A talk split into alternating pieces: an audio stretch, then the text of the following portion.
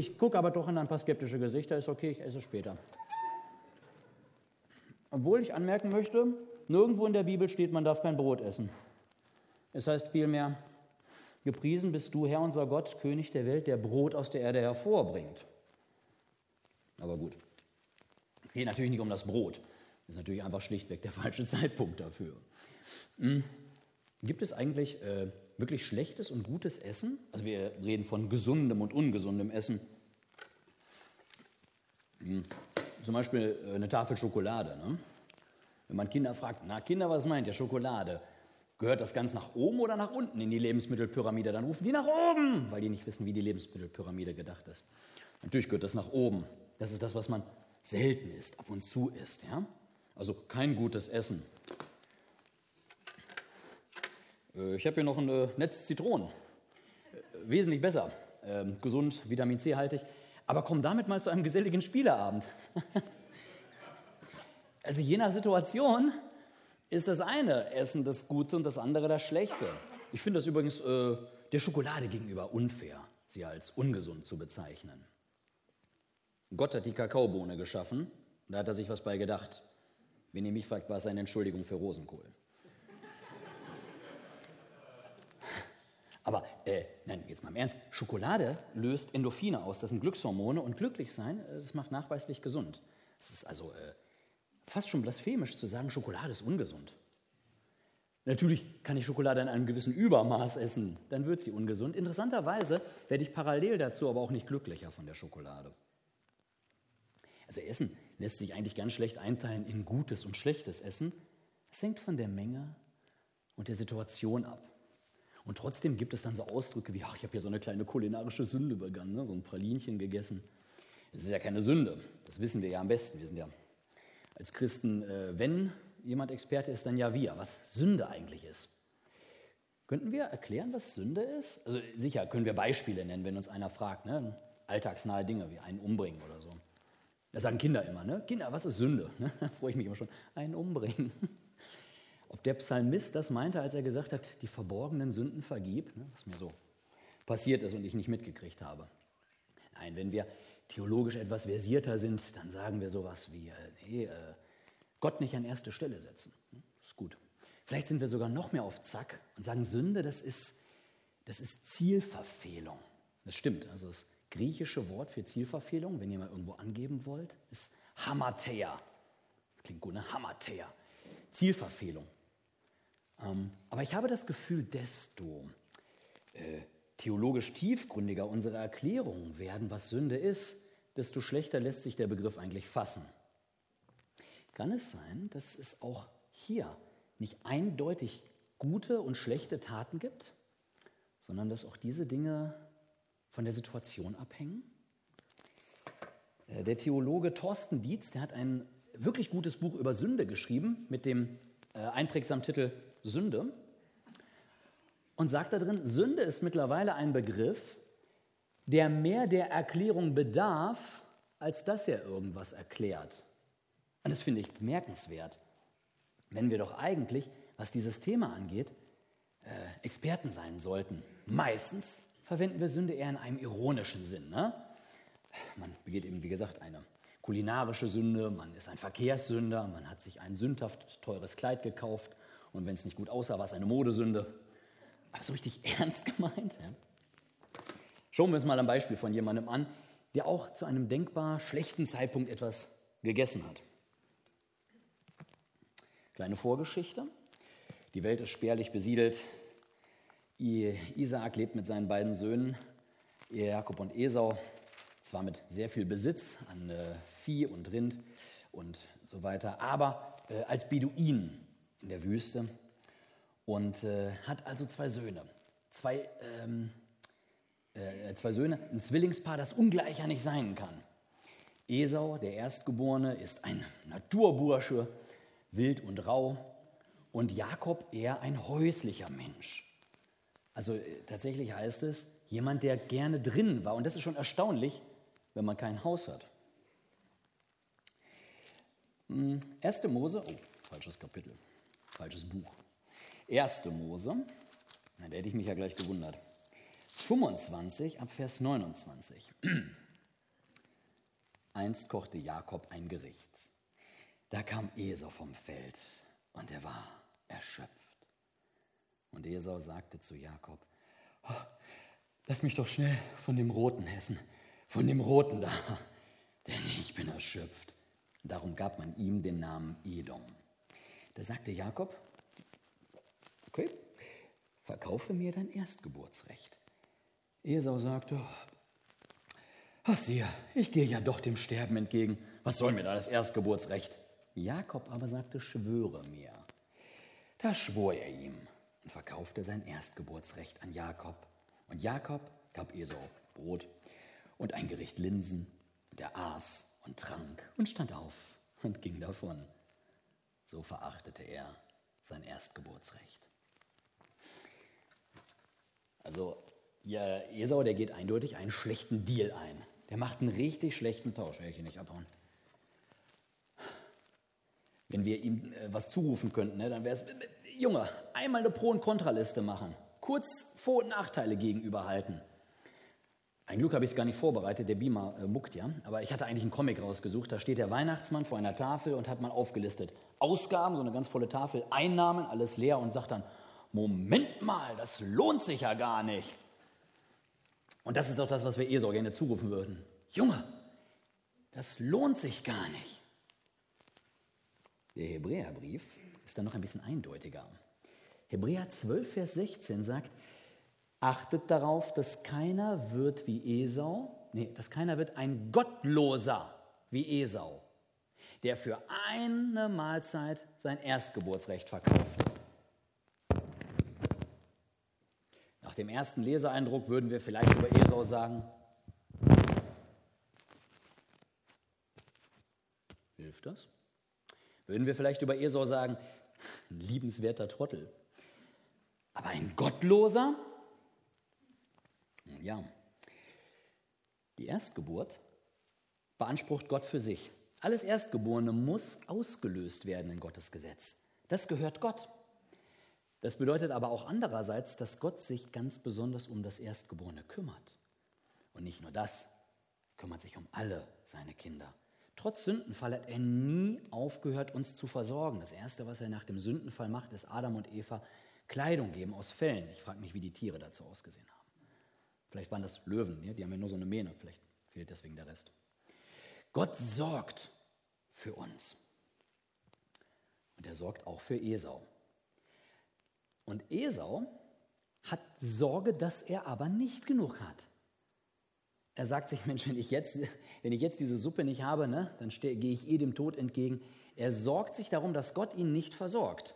Und deswegen verwirft er das, was eigentlich seine Versorgung absichert. Die tiefe Absicherung seines Lebens ist doch seine Gottes-Connection. Und die verwirft er. Das ist wie jemand, der sein Auto verkauft um sich eine einzige Taxifahrt leisten zu können. Das, was Esau wollte, das hatte er bereits. Er macht also einen schlechten Deal. Und im Kern steckt dahinter tatsächlich Sorge, nicht genug zu haben. Und es tut mir leid, wenn das jetzt ein bisschen sticht, aber ich kann mir leider vorstellen, dass es das tut. Uns Sorgen zu machen, ist keine Tugend. Ich weiß, ein guter Deutscher macht sich für gewöhnlich Sorgen. Das ist sonst äh, nicht angemessen der Situation entsprechend. Wir sind doch bitte wohl äh, ein wenig hyperaktiv und panisch, wenn irgendwelche Probleme in der Welt los sind. Nicht, dass wir noch als naiv dastehen. Hm. Ich will ganz ehrlich sein, ich habe mir seit äh, ein paar Jahren angewöhnt, nicht mehr Nachrichten zu hören, bevor ich in der Bibel gelesen habe. Das ist ich für mich, ich, Danny Riediger, brauche das. Ich brauche das, dass ich mir erst Gottes Realität vor Augen führe, damit mich die Nachrichten nicht in eine falsche Realität hineinlotsen. Vielleicht brauchen wir das gar nicht alle. Vielleicht mögen wir das ja sogar ein bisschen. Ich kann auch Menschen nicht verstehen, die Horrorfilme mögen. Ich jetzt, ja. Aber irgendwie brauchen wir das ja auch vielleicht so ein bisschen Panik haben in der Welt. Ich weiß es nicht. Ich habe neulich einen Satz gehört und der hat eine gewisse Schärfe, aber ich befürchte doch auch eine gewisse Wahrheit.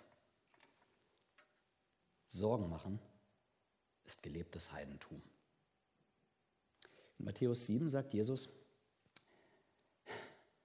ihr sollt nicht fragen, Was sollen wir essen?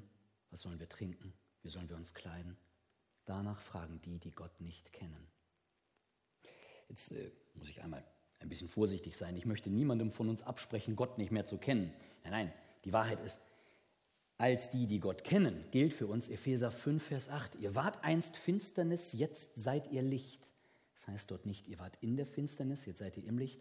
Da ist eine Wesensänderung passiert. Da ist eine, eine endgültige Clubaufnahme entstanden. Wir sind Licht. Das sind wir, das bleiben wir, so wie ich glaube. Gerade deswegen ist es aber umso wichtiger, dass wir auch so leben sollten. Und so endet Epheser 5, 8 mit den Worten, lebt als Kinder des Lichts. Wenn wir eigentlich an Gottes Realität glauben, dann ist das auch das, was unser Verhalten diktieren sollte und nicht, was wir aus der Welt mitkriegen. Und wenn wir Sorge haben, dass unsere Nachbarn uns für nicht ganz dicht halten, Glückwunsch, das ist gut. Wenn die Nachbarn an uns sehen, dass bei uns was anders ist und wir nicht jeden Panik-Drive mitmachen. Sorgen machen ist gelebtes Heidentum. Aber ich möchte gar nicht so sehr auf die Sorgen eingehen. Das ist nur eine Spitze des Ganzen. Hinter unseren Sorgen steckt ja ein Bedürfnis.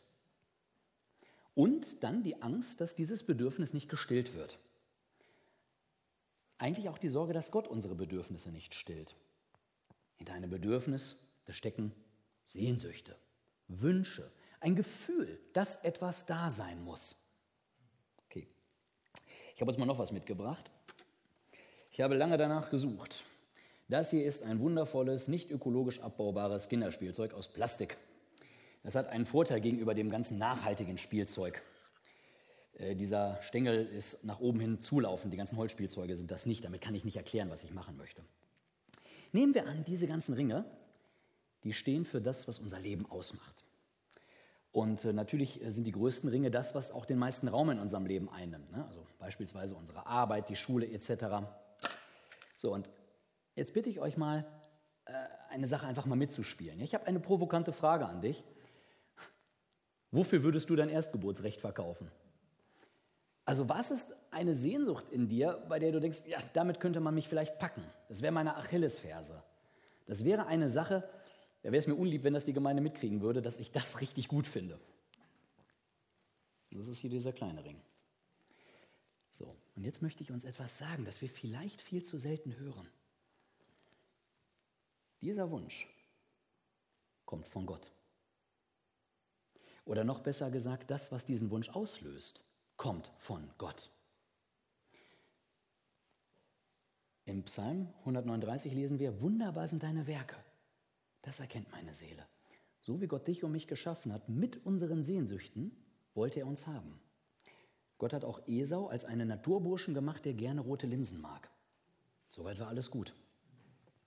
Alle unsere Wünsche und Sehnsüchte kommen von Gott. Und weil Gott uns liebt, wird er es nicht zu seiner Priorität machen, dass unsere Wünsche an erste Stelle kommen. Weil dann werden alle anderen Dinge, die er sich für unser Leben gewünscht hat, nicht mehr in unser Leben hineinpassen.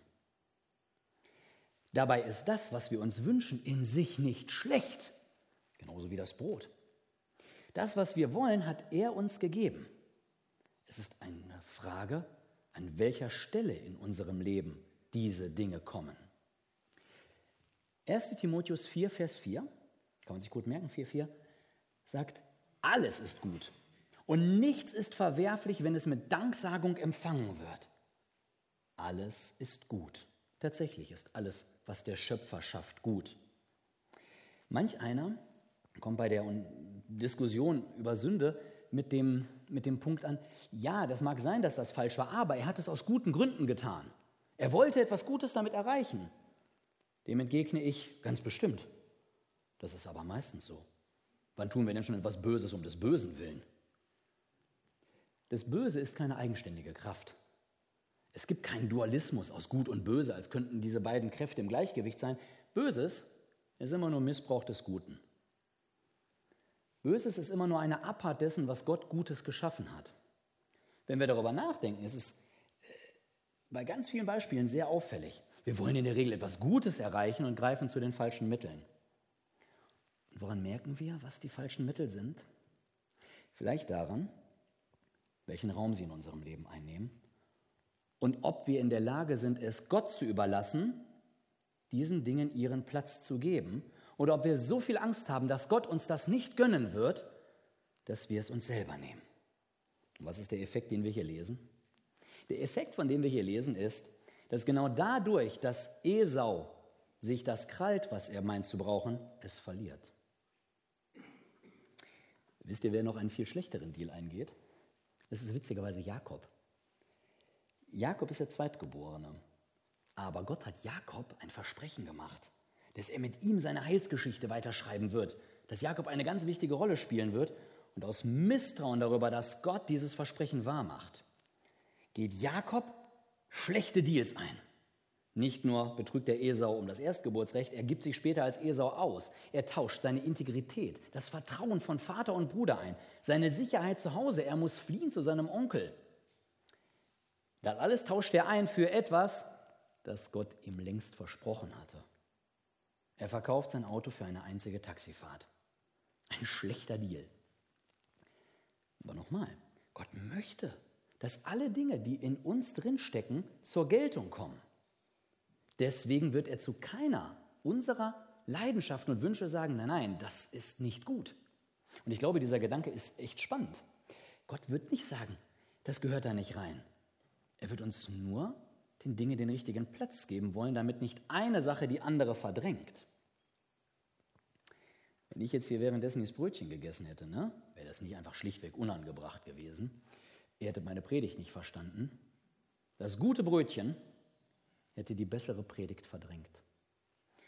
Nehmen wir an, wir haben eine Predigerin und die ist ein bisschen zu knapp angezogen. Oh, dann gibt es dann diese leidigen Grundsatzdiskussionen über angemessene christliche Rocklänge. Ich meine, ein Glück nicht, dass es das hier gäbe, dass sich jemand wegen so belanglosen Dingen wie der Kleidung des Predigers beschweren würde. Aber äh, die Diskussion über die Rocklänge äh, ist irrelevant. Und trotzdem könnte man sagen, liebe Schwester, für den Kontext war es falsch ich war abgelenkt. Deine gute Kleidung hat die bessere Predigt verdrängt. Ich glaube, das müssen wir uns einmal vor Augen führen. Wenn wir über Sünde reden, dann haben wir in der Regel die Assoziation, das ist irgendwas so abartig Bösartiges. Das tut ja eh keiner von uns. Das Schlimme ist, Sünde ist in der Regel etwas Gutes. Auf Kosten des Besseren. Und nicht selten ist das Gute nun mal leider der schlimmsten Feind des Besten. Wir gehen schlechte Deals ein im Leben.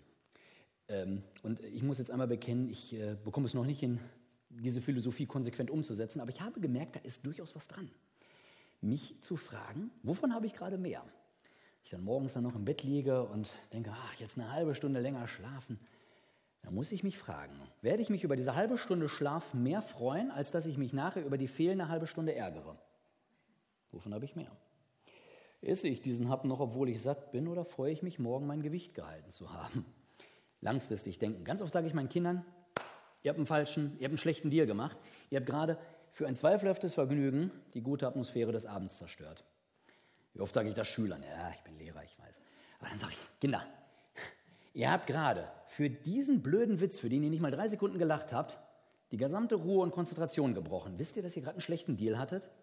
Ihr habt ganz wenig bekommen, aber eine ganze Menge verloren. Ja, aber es war witzig, sicher, es war gut. Das Gute ist häufig der schlimmste Feind des Besten.